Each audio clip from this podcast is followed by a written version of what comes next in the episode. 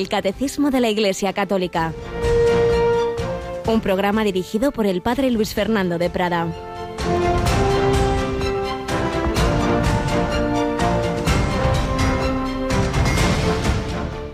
Y dijo Dios, hagamos al hombre a nuestra imagen y semejanza, que domine los peces del mar, las aves del cielo, los ganados y los reptiles de la tierra.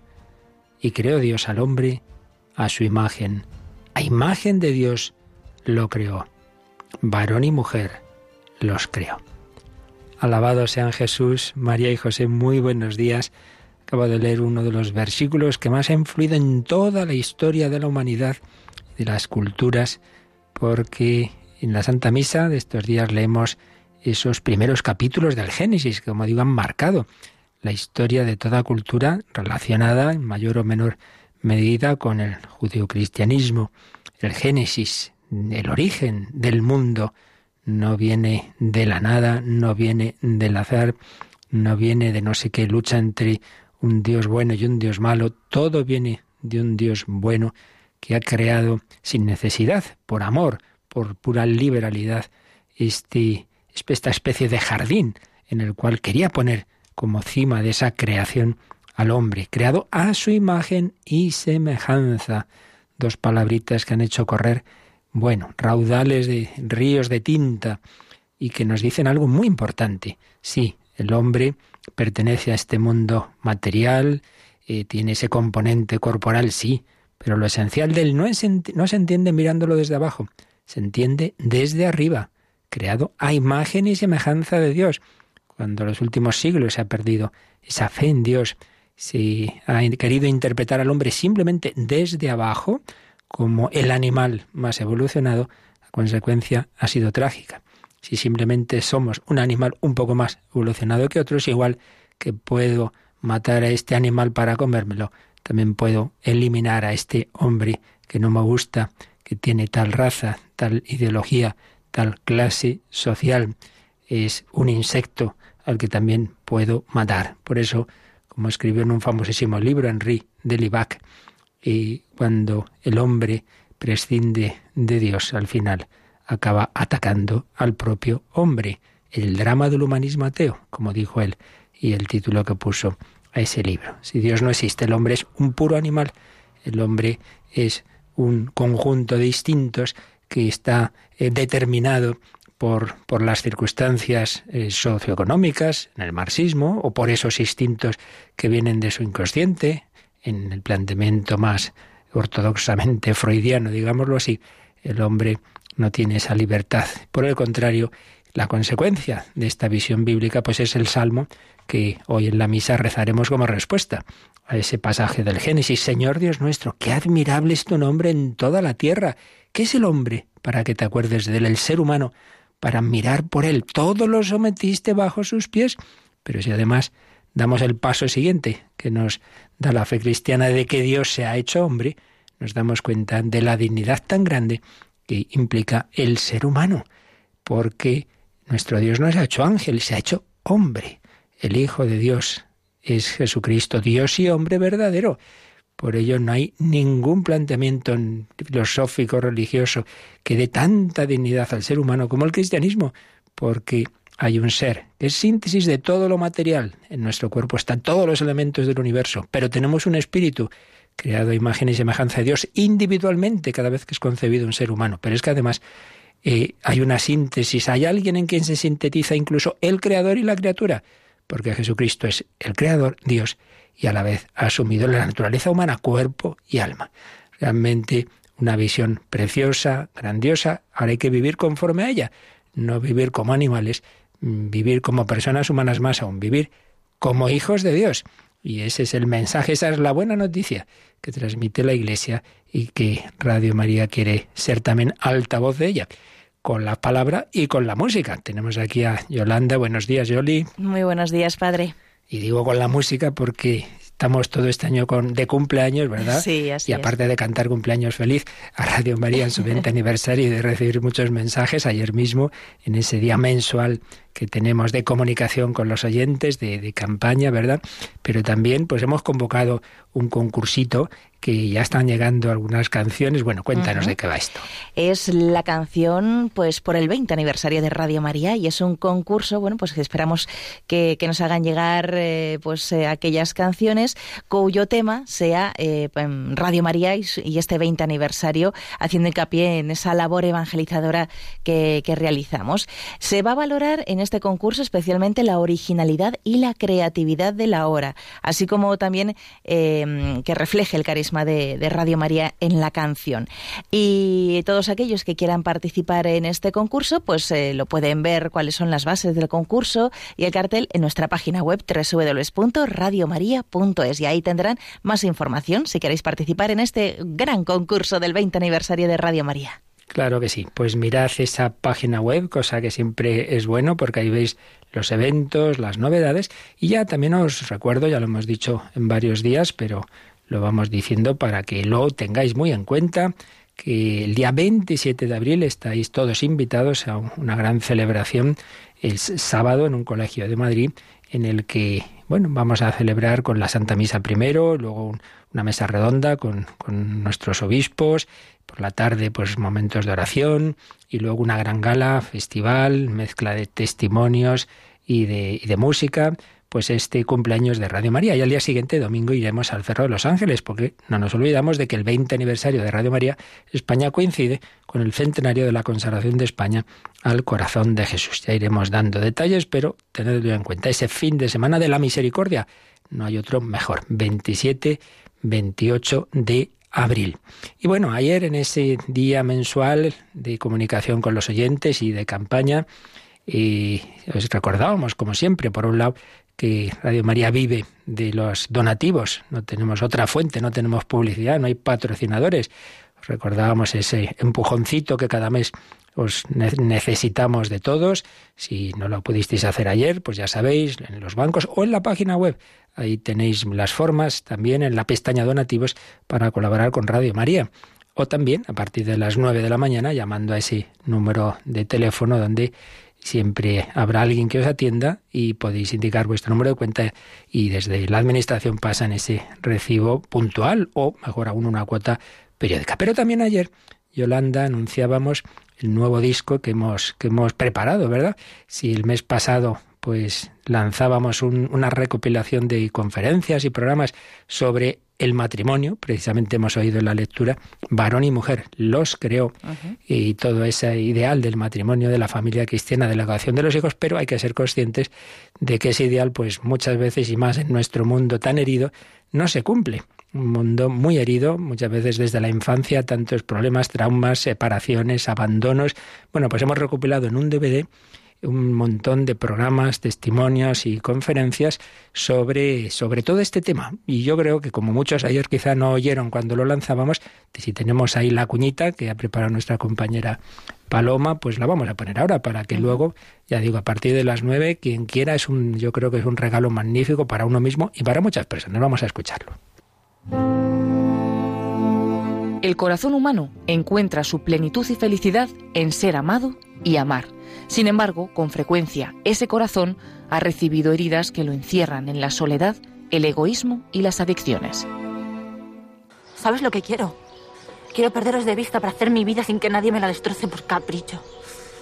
Has hecho la vida imposible a dos mujeres solo porque te era más cómodo. Solo por eso. ¿Y ahora qué? ¿Qué hago yo ahora? La redención de Cristo es capaz de devolvernos la capacidad de amar. Que el Señor en su infinita misericordia no hay ninguna vida por rota que esté, no hay ninguna relación herida que, no, que, el Señor no pueda sanar y rehacer. Radio María ha elaborado un DVD con una recopilación de conferencias, programas y testimonios que nos ayudarán a reconocer la capacidad de la misericordia del Señor para darnos un corazón nuevo a los jóvenes, matrimonios, familias, consagrados, en definitiva, a todo aquel que quiera experimentar la alegría del amor. Que es posible ser feliz en el sufrimiento. Es decir, en los sufrimientos, los cristianos no somos masoquistas, sino que el, sufrimiento tiene un sentido purificador para tu alma y purificador para muchas almas. ¿no? No te quedes sin este recopilatorio que te puede ayudar a ti y a muchas otras personas a ser feliz. Puedes solicitarlo llamando al 91 822 8010 o en radiomaria.es. ¿Sabéis una cosa? Que el corazón, el corazón no es de quien lo rompe, sino de quien lo repara. Y por eso, el corazón del joven es del corazón de Cristo. Radio María, la fuerza de la esperanza.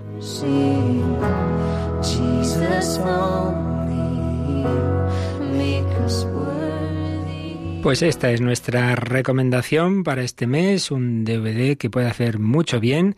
Ayer ya muchos lo empezaron a solicitar. Recuerdo que el, anterior era un CD sobre el ideal de la familia y el matrimonio cristiano y este pues lo complementa desde esa perspectiva de que no siempre se parte de una situación fácil, pero el Señor pues con su gracia y su misericordia es capaz de sanar nuestras heridas. Pues luego a partir de las nueve, quien quiera solicitarlo, pues ya sabéis, llamáis ese número también a través de nuestra página web. Y vamos adelante también con esos testimonios martiriales. Estamos recogiendo algunos de todo lo que vivieron los cristianos bajo el régimen soviético. Hoy, por cierto, Santa Eulalia, felicidades a Barcelona, esa noble ciudad en la que, bueno, hubo muchos mártires bajo el Imperio Romano, y una de ellas fue Santa Eulalia, pero también en el siglo XX, el siglo de los mártires mucho más que aquellos primeros, pues los ha habido bajo los regímenes ateos, como el caso que estamos contando y que vamos a seguir dando alguna pinceladilla ahora.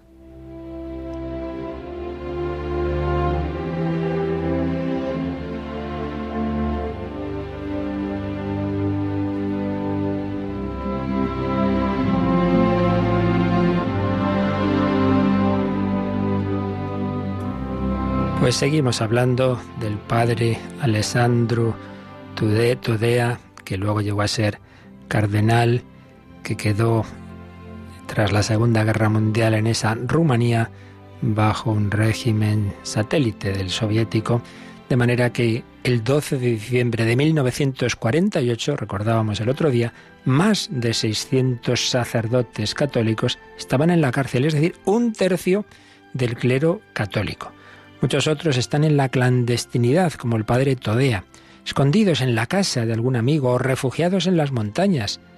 El resto se reparte entre aquellos que habían renunciado a su estado sacerdotal y los que se habían unido a la Iglesia Ortodoxa. Se había obligado a los católicos a pasarse a la Iglesia Ortodoxa, muchos no lo hicieron, otros sí, pero estos últimos sacerdotes que lo habían hecho eran en su mayoría sacerdotes casados, no nos olvidemos de que eran de rito eh, oriental, donde si uno mm, se ha casado y luego, puede ser sacerdote, no al revés, si primero uno se ordena ya no puede luego eh, casarse, pero sí que había sacerdotes casados y entonces ante esa situación de, dejar a su familia en la miseria, pues accedieron a pasarse a la iglesia ortodoxa. Y decía eh, Monseñor Todea, de los 650 sacerdotes de mi diócesis, 250 se hicieron ortodoxos y 401 se negaron.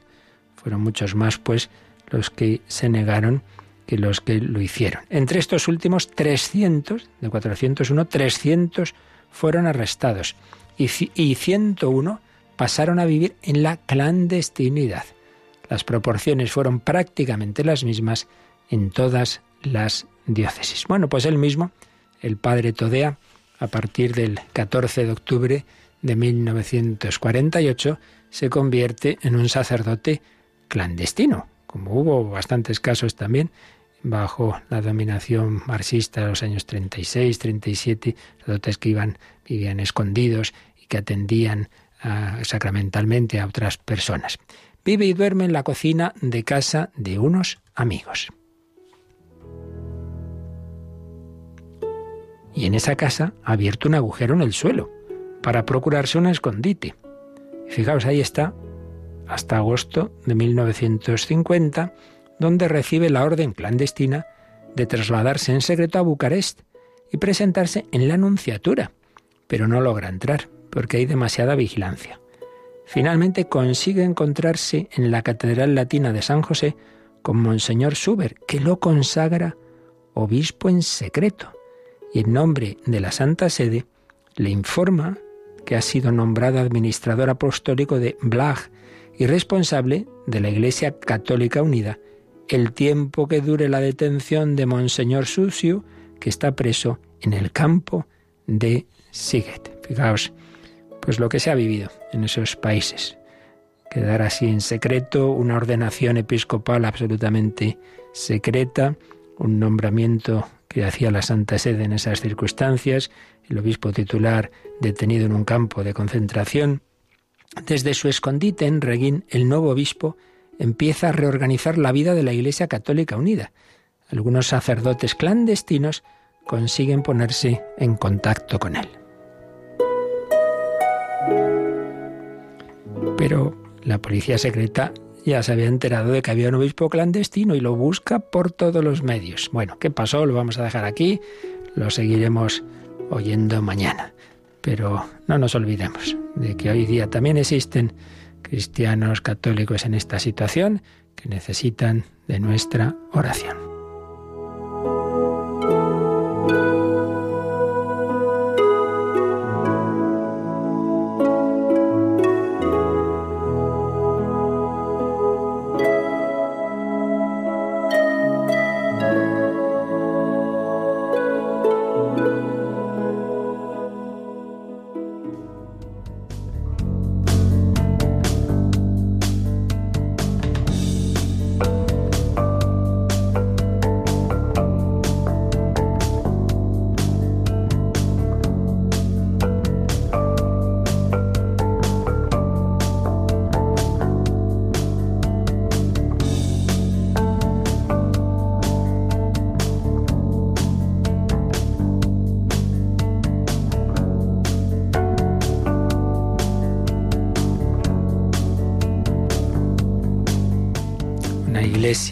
De seguidores de Jesucristo, en la que obviamente, pues igual que él tuvo un Judas y la debilidad de los apóstoles, hay debilidad y pecado, ya lo sabemos, pero hay mucha santidad, mucho testimonio, mucho martirio. Solo se nos cuentan, dicen las cosas negativas, uno se queda con una visión absolutamente deformada. Tampoco vamos, por supuesto, a negar lo negativo, porque desde el principio el Señor ha hecho la iglesia con hombres que ya vemos en los evangelios, esas sus debilidades, pero por otro lado también vemos la gracia de Dios, lo que es capaz de sacar de la debilidad humana. Cuánta santidad, cuánto, cuánto martirio de sangre, en muchísimos casos muchos millones de mártires en la historia de la Iglesia de todos los estados de vida y de todas las edades.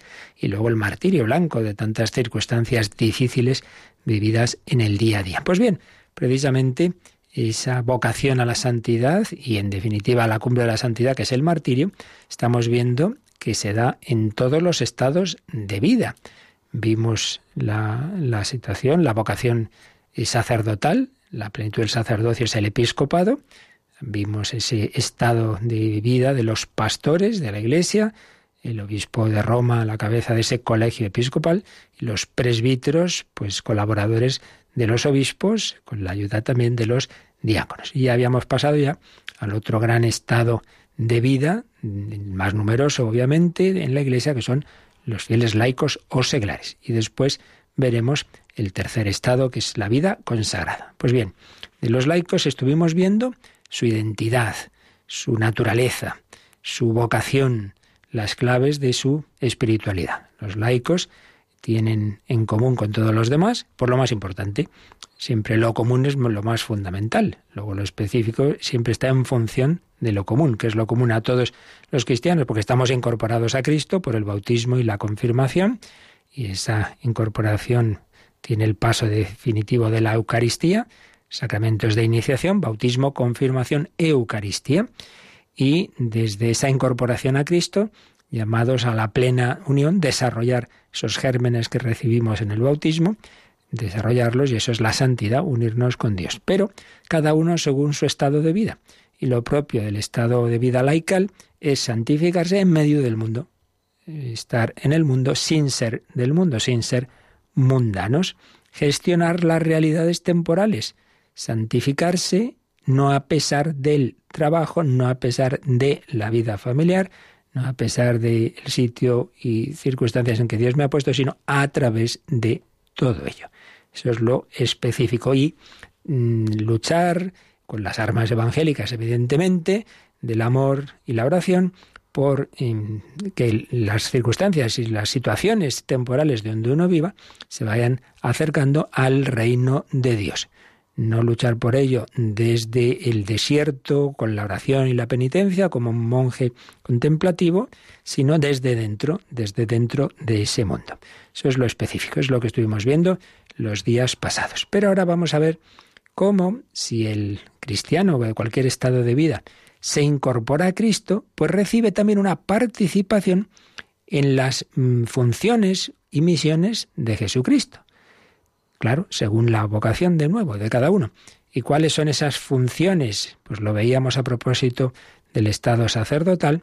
Cristo es sacerdote, profeta y rey. Bueno, pues todo cristiano, en distinta forma, pero todo cristiano participa de la misión sacerdotal, profética y real de Jesucristo. Pues vamos a empezar por ver hoy cómo participa el laico en esa misión sacerdotal. Uy, pero ¿cómo es esto? Si solo el sacerdote es el sacerdote ministerial, sí, cuidado. Pero es que esa palabra sacerdocio tiene una doble acepción, relacionada obviamente, pero distinta. Lo que es eso, el sacerdocio ministerial, es decir, hacer presente a Cristo en cuanto cabeza de la Iglesia y particularmente hacer presente su acción y su presencia real a través de los sacramentos, eso solo viene por esa línea de la consagración sacerdotal en dependencia de la, del obispo y en ese sentido pues solo es sacerdote ministerial el que está ordenado como tal en el estado de vida que veíamos antes. Pero hay otro sentido de la palabra sacerdocio, el sacerdocio común, el que tenemos todos los cristianos. ¿Y qué quiere decir esto? Pues es lo que vamos a ver en los números 901, 902 y 903. Así que, Yolanda, comenzamos por el 901. Los laicos consagrados a Cristo y ungidos por el Espíritu Santo están maravillosamente llamados y preparados para producir siempre los frutos más abundantes del Espíritu. En efecto, todas sus obras, oraciones, tareas apostólicas, la vida conyugal y familiar, el trabajo diario, el descanso espiritual y corporal, si se realizan en el espíritu incluso las molestias de la vida, si se llevan con paciencia, todo ello se convierte en sacrificios espirituales agradables a Dios por Jesucristo, que ellos ofrecen con toda piedad a Dios Padre en la celebración de la Eucaristía, uniéndolos a la ofrenda del cuerpo del Señor de esta manera, también los laicos, como adoradores que en todas partes llevan una conducta sana, consagran el mundo mismo a Dios. Bueno, pues un párrafo largo que está tomado todo él, tal cual, una vez más, de la Constitución dogmática del Vaticano II sobre la Iglesia, la Lumen Gentium, número 34, un número muy importante para la doctrina sobre los laicos, la espiritualidad laical. Cita también aquí el Catecismo, el número 10 de San Lumen Gentium. Entonces, fijaos cómo empieza. Los laicos consagrados a Cristo y ungidos por el Espíritu Santo. Bueno, lo que decíamos, el laico, como todo cristiano, se es incorporado a Cristo por el bautismo. El bautismo nos consagra. Decir, yo te bautizo, en el nombre del Padre y del Hijo y del Espíritu Santo, es equivalente a yo te consagro al Padre y al Hijo y al Espíritu Santo. Por tanto, todo cristiano, evidentemente, ese laico, está, estás consagrado a Jesucristo y en él al Padre y al Espíritu Santo. Y estás ungido por el Espíritu Santo. Sabéis que hay varias unciones en el, en el bautismo y, y, y se significa pues que así como la humanidad de Jesucristo fue ungida, empapada, por así decir, llena del Espíritu Santo, ya al ser formada en el seno de María y luego recibe más efusiones del Espíritu Santo, una de ellas pues la del bautismo del Señor en el Jordán, bueno, pues esa unción por el Espíritu Santo se nos aplica también a nosotros, al unirnos a Cristo recibimos ese su Espíritu, somos ungidos por el Espíritu Santo. Por tanto, los laicos consagrados a Cristo y ungidos por el Espíritu Santo están maravillosamente llamados y preparados para producir siempre los frutos más abundantes del Espíritu, Espíritu con mayúscula. Es decir, esa, esa comunicación inicial que hemos recibido está llamada a ir creciendo. Pues igual que el niño, pues tiene ya un alma espiritual, pero claro, si luego no aprende a leer o a pensar, pues no se desarrolla, pues también hemos recibido la gracia de Dios, pero todo eso hay que irlo cultivando. En efecto, luego ya cuando ese niño, o quizás ha bautizado de adulto, esa persona pues va viviendo conforme a esa gracia que ha recibido, tiene la llamada a qué? Pues a que todo lo que haga, vivirlo en esa unión con Cristo como un, con un espíritu sacerdotal. Aquí explicamos esto. ¿Qué era lo más propio del sacerdote del Antiguo Testamento? Ofrecer los sacrificios. ¿Qué quiere decir lo de los sacrificios? Pues quiere decir que el hombre en su culto a Dios reconoce que todo realmente lo que tiene y lo que hace, pues si lo tiene y lo puede hacer, es por don de Dios. Si tengo esta cosecha, pues sí, sí, yo he trabajado y tengo que trabajar. Sí, claro, pero hay aquí una tierra que no, que no he creado yo y hay un, un tiempo atmosférico y hay una serie de circunstancias que, que, vienen de la providencia. Entonces el hombre religioso pues agradece a Dios lo que le ha dado y, digamos, le muestra su agradecimiento y el reconocer que todo es don suyo y el decir, oye, que todo es para ti, yo no soy aquí el centro del mundo, ofreciendo a Dios frutos de ese mismo de esa misma cosecha o de ese ganado, etcétera, sacrificándole a él pues algo como señal de que él es el Señor, ¿verdad? Entonces va eh, coge un animal o coge unos frutos, lo que sea, y eso se ofrece. Pero eh, se hace de una manera, sobre todo cuando ya Israel se asienta en, su tierra y tiene el templo, pues claro, el, el, sacrificio de los sacrificios es el que se ofrece en el templo de Jerusalén donde están los sacerdotes. Recordemos María y José cuando presentan al niño Jesús y llevan un par de tortas, las dos pichones. Bueno, pues había pues diversos sacrificios que iban las personas, llevaban ese animalito, llevaban lo que fueran, lo ofrecían a los daban a los sacerdotes que ofrecían el sacrificio. Había diversos tipos de sacrificios.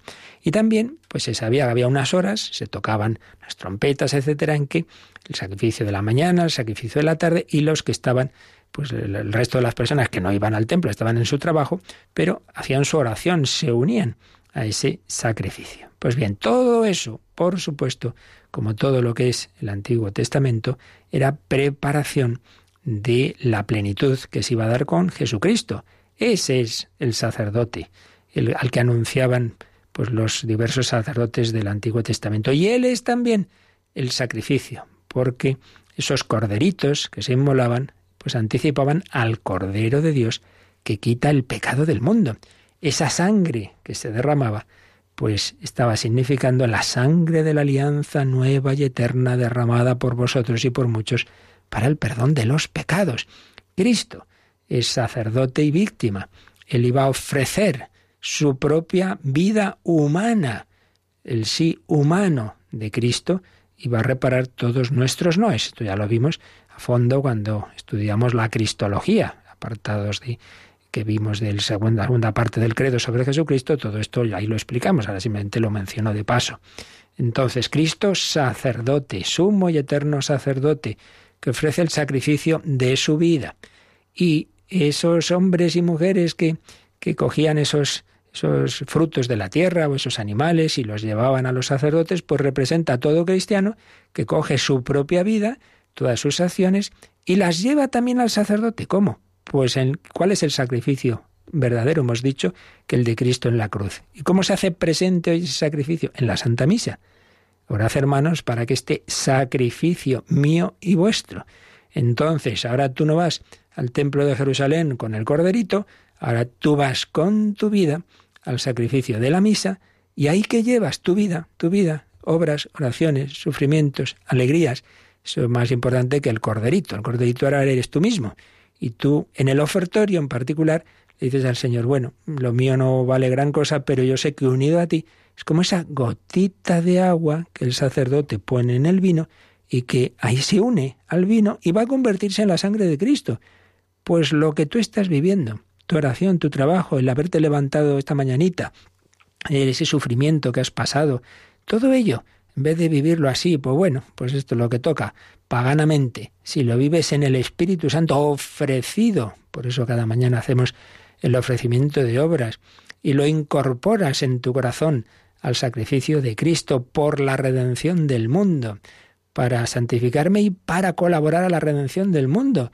Esa niña pequeñita que había sido bien educada cristianamente, Teresa del Niño Jesús se llamaría luego de Carmelita, Teresita, pequeñita, se entera de que un criminal mm, que había matado a mucha gente iba a ser ejecutado en Francia y, y se pone a rezar y a hacer sacrificios para que antes de morir se convierta. Y así, así consiguió una gracia muy especial de Dios que en el último instante antes de la ejecución tocó, se dejó tocar ese hombre, Pranzini se llamaba, por la gracia. Esos niños de Fátima que, les impresiona el ver que las almas se pierden y que podemos ayudar a que reciban más y más gracias, pues con la oración y el sacrificio. Ofrecen esos sacrificios a veces increíbles en pleno agosto en esos campos muertos de, calor y de sol, pues horas sin beber, o esa niña pequeña Jacinta que se pone una cuerda alrededor de, su torso que, que, le, que la hiere y que la Virgen le tiene que decir, no, no, no, no, no, tanto no, no, eso no, no hagas eso.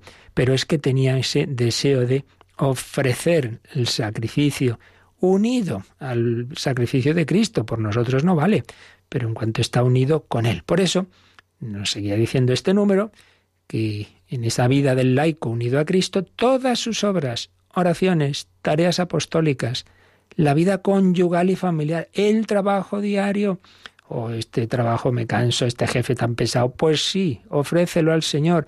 No hace falta que te des tus riagazos, ni que te vayas a, a coger no sé qué animal y matarlo. No, no, no, no. Ese mismo trabajo, ofrécelo. El descanso espiritual y corporal, si se realizan en el Espíritu, en el Espíritu Santo, las molestias de la vida, si se llevan con paciencia, esta persona que cuidamos en casa y que no está todo el día quejándose. Bueno, pues qué bien, tienes ahí sacrificio gratis, no hace falta que hagas, lo busques.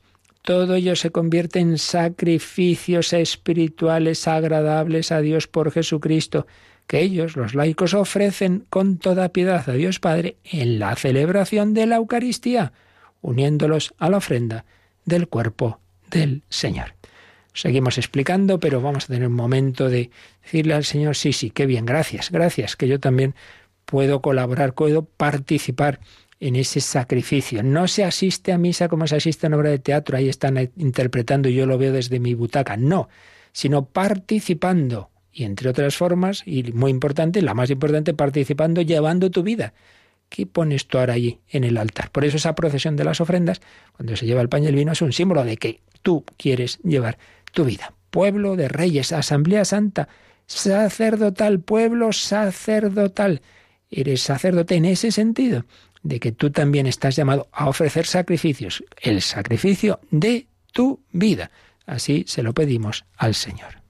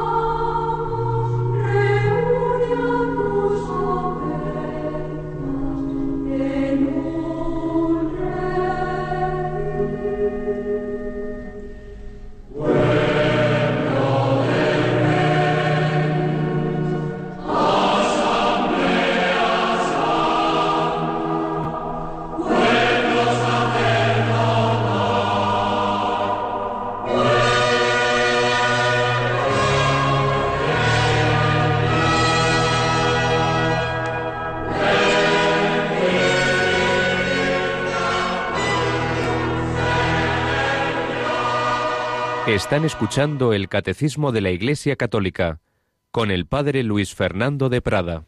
Pueblo sacerdotal.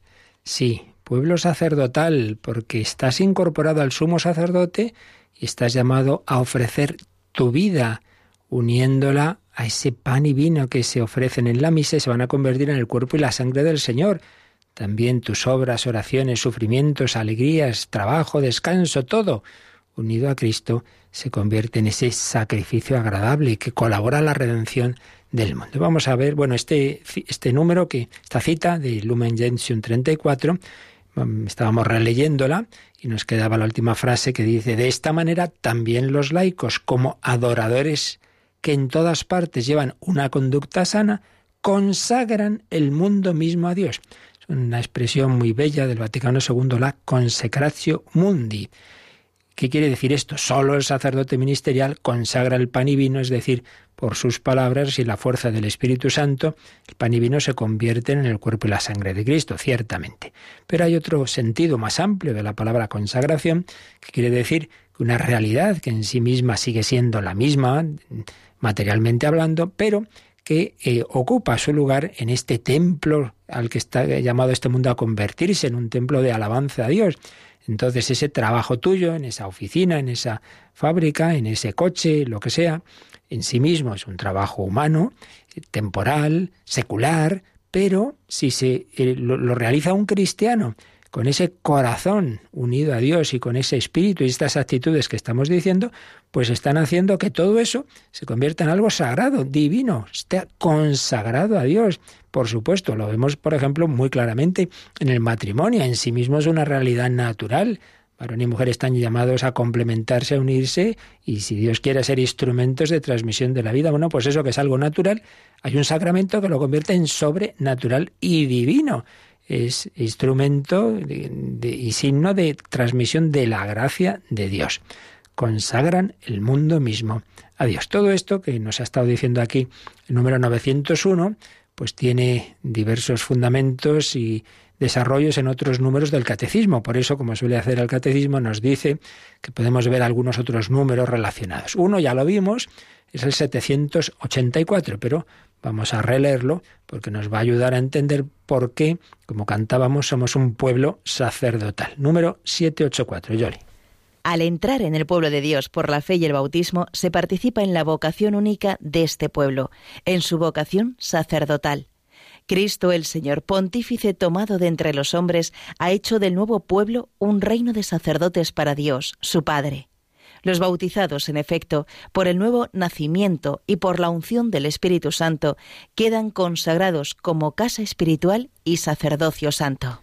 Veis aquí, pues, era el, fundamento de lo que antes hemos dicho, de que por el bautismo, pues el laico queda consagrado en, en, sí mismo y unido a Cristo sacerdote. Al entrar en el pueblo de Dios, como se entra por la fe y el bautismo, se participa en la vocación única de este pueblo, en su vocación sacerdotal, porque todo cristiano tenga luego la vocación que tenga, pero todo cristiano está llamado a ser sacerdote en este sentido, de mm, ser adoradores de la Santísima Trinidad pero no como una adoración a distancia de un Dios lejano, eh, que muchas veces se nos presenta como un tirano, no, no, de eso nada, porque la adoración cristiana es a, un Dios que es Padre, Hijo y Espíritu Santo, que es familia y que nos mete en casa.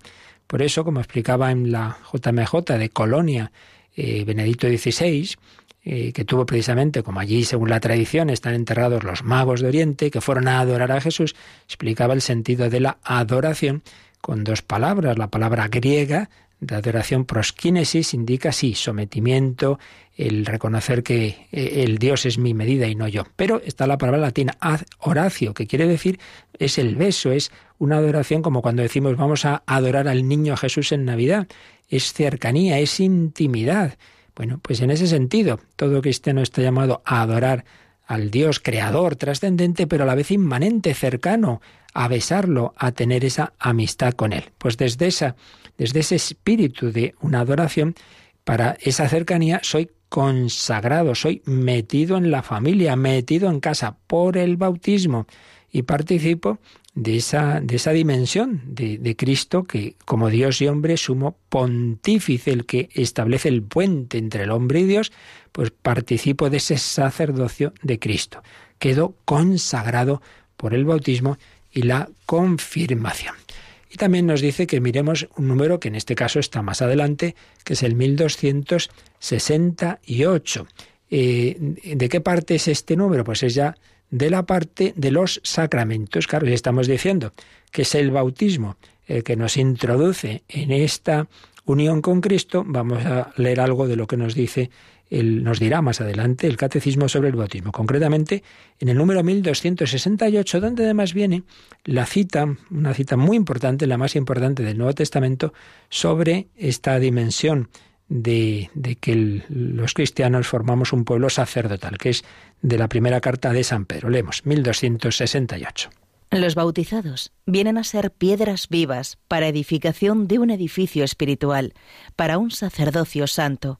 Por el bautismo participan del sacerdocio de Cristo, de su misión profética y real. Son linaje elegido, sacerdocio real, nación santa, pueblo adquirido, para anunciar las alabanzas de aquel que os ha llamado de las tinieblas a su admirable luz.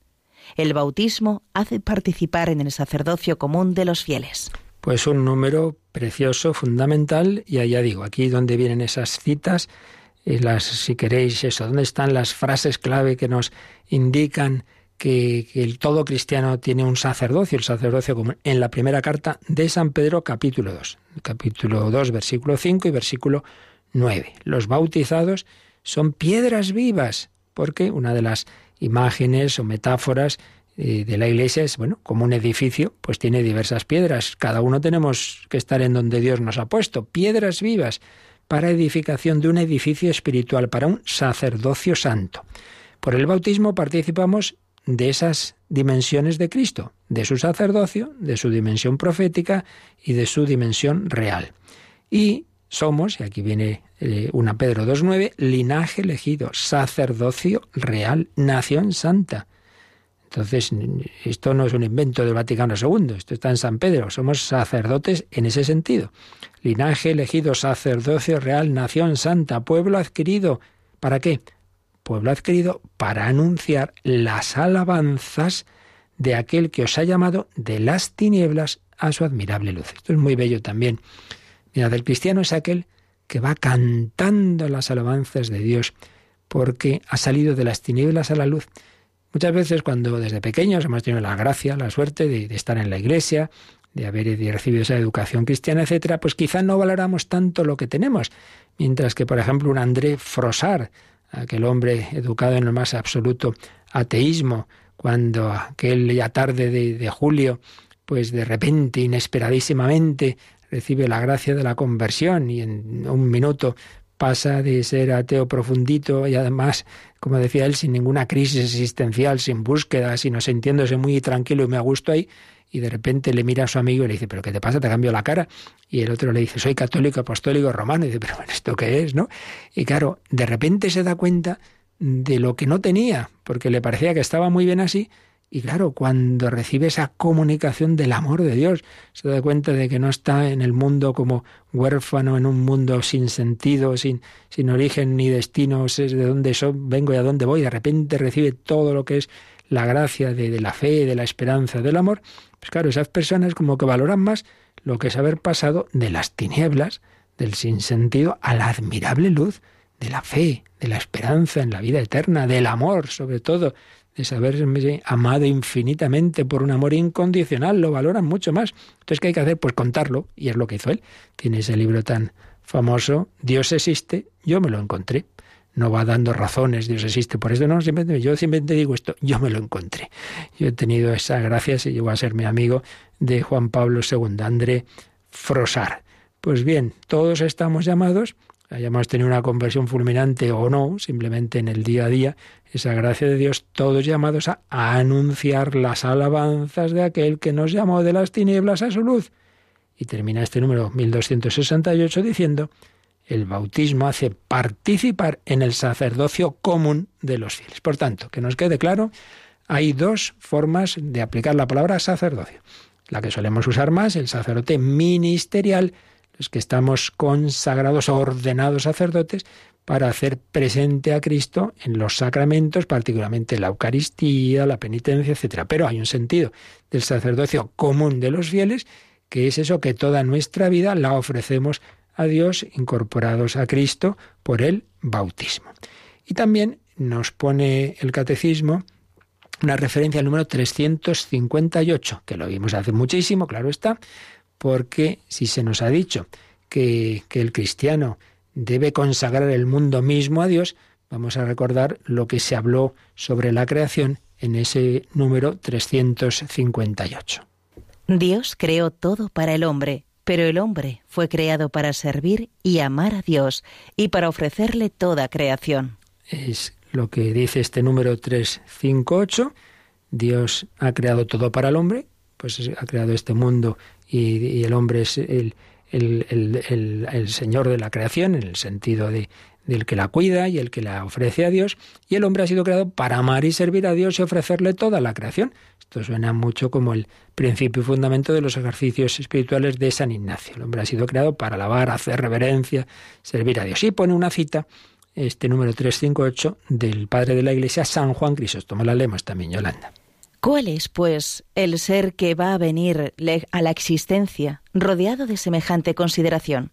Es el hombre, grande y admirable figura viviente, más precioso a los ojos de Dios que la creación entera. Es el hombre, para él existen el cielo y la tierra, y el mar, y la totalidad de la creación, y Dios ha dado tanta importancia a su salvación que no ha perdonado a su Hijo único por él, porque Dios no ha cesado de hacer todo lo posible para que el hombre subiera hasta él y se sentara a su derecha.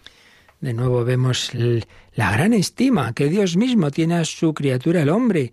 Pues cómo, cómo le ha dado tantos dones y beneficios. Es el hombre grande y admirable, más precioso a los ojos de Dios que la creación entera, que es el hombre, para que te acuerdes de él.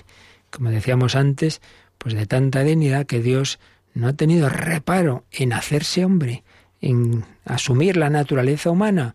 Nos ha hecho ángel, se ha hecho nuestro hermano. Cristo nuestro hermano. Vamos a terminar hoy, aunque esto todavía nos seguirá dando este número tan interesante sobre la participación de los laicos en la misión sacerdotal, todavía seguiremos con él, pero vamos a leer un parrafito de la Christi Fideles Laici en el número 14, recuerdo que es la exhortación apostólica post-sinodal, cuando hubo el sínodo de los laicos en 1987, hubo un sínodo dedicado a la formación de los sacerdotes, otro a la vida consagrada y otro a los laicos. Y entonces eh, la exhortación apostólica que suelen los papas escribir recogiendo lo que se ha tratado en un sínodo, pues en el 88 San Juan Pablo II escribió esta exhortación, Christi Fideles Laici, sobre la vocación y misión de los laicos en la Iglesia y en el mundo. Ya hemos ido leyendo en días anteriores pues algunos números y en el número 14 explica así esta participación eh, de los laicos en el oficio sacerdotal de Cristo. Dice así, los fieles laicos participan en el oficio sacerdotal por el que Jesús se ha ofrecido a sí mismo en la cruz y se ofrece continuamente en la celebración eucarística por la salvación de la humanidad para la gloria del Padre. Incorporados a Jesucristo, los bautizados están unidos a Él y a su sacrificio en el ofrecimiento de sí mismos y de todas sus actividades. Cita aquí Romanos 12, también es una cita importante, donde San Pablo nos exhorta a ofrecer nuestra vida, nuestro cuerpo, todo al Señor. Dice el concilio, Vaticano II, hablando de los fieles laicos.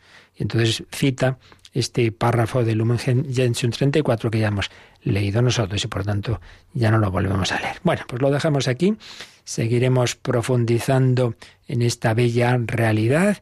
Tú también estás llamado a ser sacerdote en ese sentido de ofrecer el sacrificio de tu propia vida, oraciones, todo lo que haces, pues también tu descanso, tu diversión, si lo haces pues cuando Dios quiere como Dios quiere, no por pereza, sino porque también Dios quiere que descansemos y por eso pues pone ese, ese día que hay que descansar, el, el sabbat judío que se convierte luego en el domingo cristiano, todo vivido en el Espíritu Santo es alabanza para Dios, es ofrecer con Cristo sacerdote ese sacrificio que indica que estamos muy a gusto, pues reconociendo al Señor como nuestro Creador, nuestro Padre, en, ese, en esa confianza de que el Creador y juez es también nuestro Padre, hermano y amigo. Alabamos a la Santísima Trinidad y si queréis alguna consulta, comentario, testimonio, pues lo podéis hacer ahora.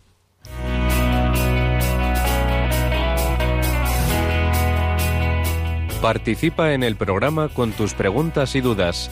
Llama al 91005-9419. 91005-9419 también puedes escribir un mail a catecismo arroba.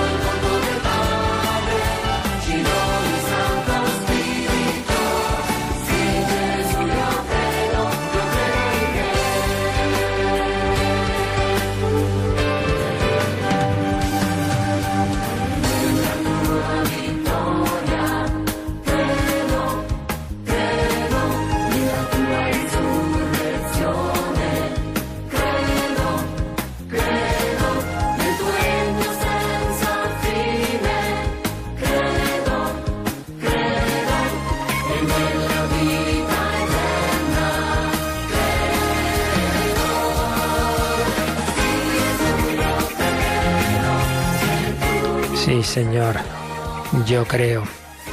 Como sacerdotes todos proclamamos nuestra fe, confiamos en el Señor, lo alabamos y damos gracias también por todos los instrumentos que nos ayudan a vivir esa vida cristiana como es Radio María Tenemos un correito ayer de Miguel Ángel de León, que dice que trabaja desde hace 15 años leyendo Contadores de la Luz. Y le pasó una vez que en un pueblo de los picos de Europa, donde prácticamente todos se encontraban dentro de sus casas, en un momento de, eh, difícil de, tiempo, tenían que abrirle la puerta para hacer su trabajo. Y dice que era una época en que se rezaba un rosario a las 5 de la tarde y en casi todas las casas encontré a la gente rezando el rosario. En el día de hoy aún lo recuerdo y quiero compartir cómo me ayudó la Virgen. De casa en casa yo fui rezando también el Santo Rosario. Donde crees que no van a llegar las ondas, allí llegan las de nuestra Madre María, las de Radio María. Es un milagro. Bendiciones. Colaboro también con la Radio de la Virgen, pues me siento un miembro de esta familia. Pues qué bien el que también esa, esta radio pues lleva a través de las ondas al último lugar, al más inesperado, pues esa alabanza de la Santísima Trinidad, que nos ayuda a ser sacerdotes que alaban a Dios, que lo glorifican, que proclaman que el Señor nos ha trasladado de las tinieblas a la luz. Pues le damos las gracias y pedimos a la Santísima Trinidad su bendición para vivir este día eh, unidos con Cristo, sacerdote, profeta y rey. La bendición de Dios Todopoderoso, Padre, Hijo y Espíritu Santo, descienda sobre vosotros. Yo recuerdo que ahora ya a partir de las nueve ese nuevo disco, ese DVD, que seguro va a hacer mucho bien sobre cómo el Señor sana los corazones heridos, pues lo podéis solicitar. Que paséis un buen día, que el Señor os acompañe y que con María glorifiquéis al Padre.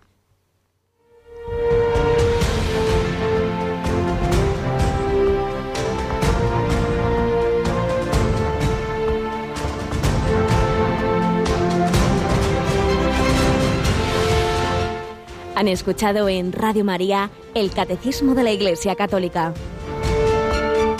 Un programa dirigido por el Padre Luis Fernando de Prada.